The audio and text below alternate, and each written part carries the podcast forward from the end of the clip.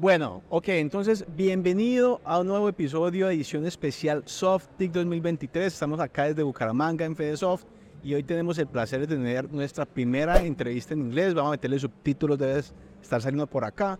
Eh, pero tenemos aquí a Simon Lancaster, or Lannister. We're talking about Lancaster. No Game of Thrones. no Game of Thrones, but it sounds a little bit like Game of Thrones. Lancaster it sounds, you know, very, very cool. It is a great show. Un Poco Geek. Gracias, muchas gracias. Thank you so much. Pleasure to be here. Thank you. Thank you for being here. I know we have a little bit of time, so we're going to do a rush interview, but not rush, but cool. High quality, High compact. quality. Yes. So, Simon, um, you're here first time in Bucaramanga, Colombia. First time, yeah, first time in South America, first time Really? in Colombia. Yeah, I've spoken all over the world, but this is the first time in, How in come South America. so soon, man? I've been here for a few days before, but Oh, yeah, yeah. I have I have engagements in the U.S. tomorrow, so I'm taking a red eye home tonight. But it, it was really really great to be here and see the the ecosystem and all the founders and the hackathon, the students. It's really exciting. And the quality of this event too has been great. Yeah, I love it. Simon, you have been you have worked for very big companies from Google. And you were over 10 years at Apple, you know. Um, I worked at Samsung when you were working in Apple. You know, we saw the beginning of what we didn't know was going to happen, right? When I, I, I, went into Samsung, we didn't know we were going to have the Galaxies. We didn't know that was going to be a suc- success. We didn't know the war that Samsung and Apple are going to have a couple years legally and then, you know, market-wise. and and you of course didn't know what was going to happen but you were in the middle of all that growth Mm-hmm. from google in 2007 right Yep. And you, you, you forgot BlackBerry too. That's BlackBerry, another oh, yeah, big part of the story. blackberry because i was telling simon that when when blackberry was a huge success mm-hmm. we at samsung here in colombia were actually just trying to see how we're going to kill this huge player but that had a little bit of problems with the, the, the, the hardware, right? And the software that was behind this and the operating systems that at the time, uh, uh, unfortunately, only Android and iOS were the ones who survived. Totally. Windows Phone died. Uh, the BlackBerry, BlackBerry died. died, the. Nokia operating system also died. And whoever didn't choose Android basically died because Apple was closed, you Mhm. know. Uh, I wonder what would have happened if iOS would have opened their operating system.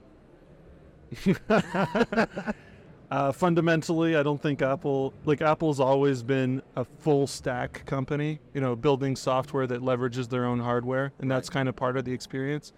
But I did really like your take that we talked about before we started recording, which was what would have happened if BlackBerry had Yeah. op- opened their BBM Messenger Right. onto other platforms. We used to call it here the pin, the pin, the pin, because you had to give the pin so you could. oh, that's right. That's what you meant, I did. And and actually, we actually couldn't use the word BlackBerry, so we call these devices pins.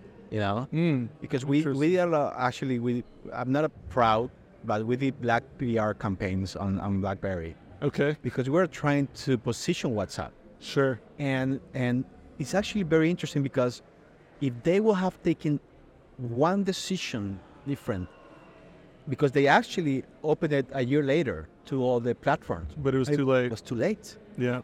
talk about timing you mm-hmm. know. Nokia decided to go with windows phone instead of android. And i remember we were waiting for the press conference all the people from samsung. And when they dis- they said we're choosing windows phone not android everybody at samsung celebrated. Because they knew It was the they were doomed.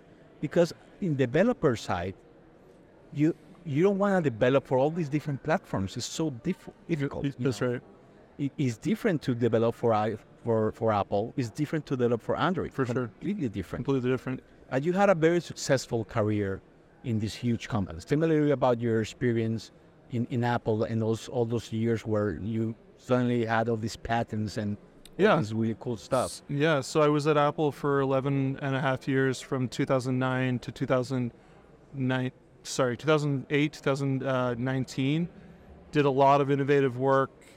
Flew all over the world. Worked with companies all over the world. Connected ideas and concepts from around the world. One of the reasons why I'm always open to visiting new places and experiencing. I think a lot of innovation comes from just being exposed to a variety of concepts and experiences. Um, but eventually, once Apple dominated uh, 2019, I did I did leave, and I, I decided to kind of dive into the world of of startups and entrepreneurship. Um, worked with three startups as founding founder early, or early employee. One failed, one did okay, and one did quite well.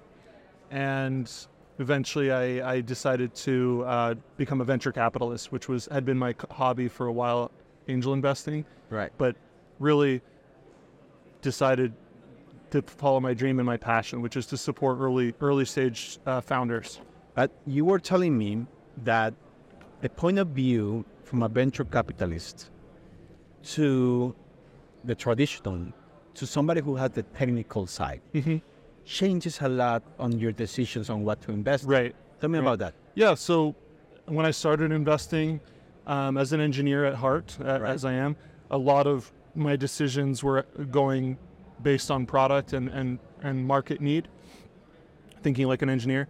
Um, but I've, I've learned that the best investments and the best investors are picking early stage uh, startups based on founders Right. and the founders fit their grit, their personal perseverance to solve a problem because they have some really deep, uh, visceral pain with, with the problem that they're solving. Um, in addition to having the technical background needed, Uh, that's really what we what we love and what we look for now. I agree on, on, on that part completely because I, I actually I do I speak a lot also in public, and one of the the things that troubles me with the youth today is that a lot of these new startups and new entrepreneurs and these new quick buck kind of entrepreneurs are not really trying to solve that thing. They're really after the money, you know, and and Which is not the right motivator, Exactly. obviously. because the thing is that when you see these people who are really trying to change the world, who are really trying to solve a problem, who uh, or a pain of the society, or a culture, or a city, or a country, or whatever, um, you see that they never are money oriented. Yeah. They're always, you know, just focusing on that innovation, but money always comes behind. Absolutely, absolutely, yeah, yeah. Money should not be the main motivator. I don't think I need to be saying this out loud, but definitely worth reiterating. Um, the, the best founders, the best entrepreneurs, and the best companies are solving a pain point Right. that they see in the industry that they viscerally feel like they, they have to solve.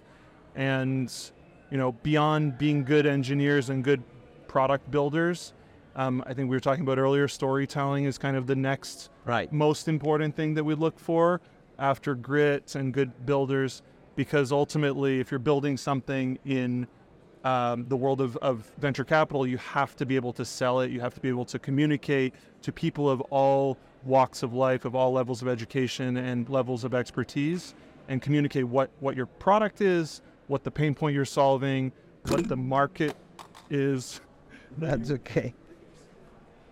do a quick retake No, that's what, fine. what the market is that you're solving Right. for and communicate that to, to whether it's customers or investors. And but you, you were also giving me the two sides. Sometimes where they're too technical, it's not easy for them to be storytellers. Sometimes where they're storytellers, which usually come from being business guys, sales guys, marketing guys, they don't have a lot of the technical part. How do you complement those? Team team composition Right. or yeah, expertise composition. And I think I think we need to wrap up soon. But That's okay. Well, Simon, just to end, um, you are talking about the fourth revolution, fourth industrial revolution. fourth industrial revolution. Yes. Why do you think that's coming, or how is that going to change Yes, the way we yes. look at things? So what I presented today at on the opening keynote was essentially the concept that uh, industrial revolutions have greatly increased our productivity as a human race. Right. But with each successive industrial revolution, the time span has reduced.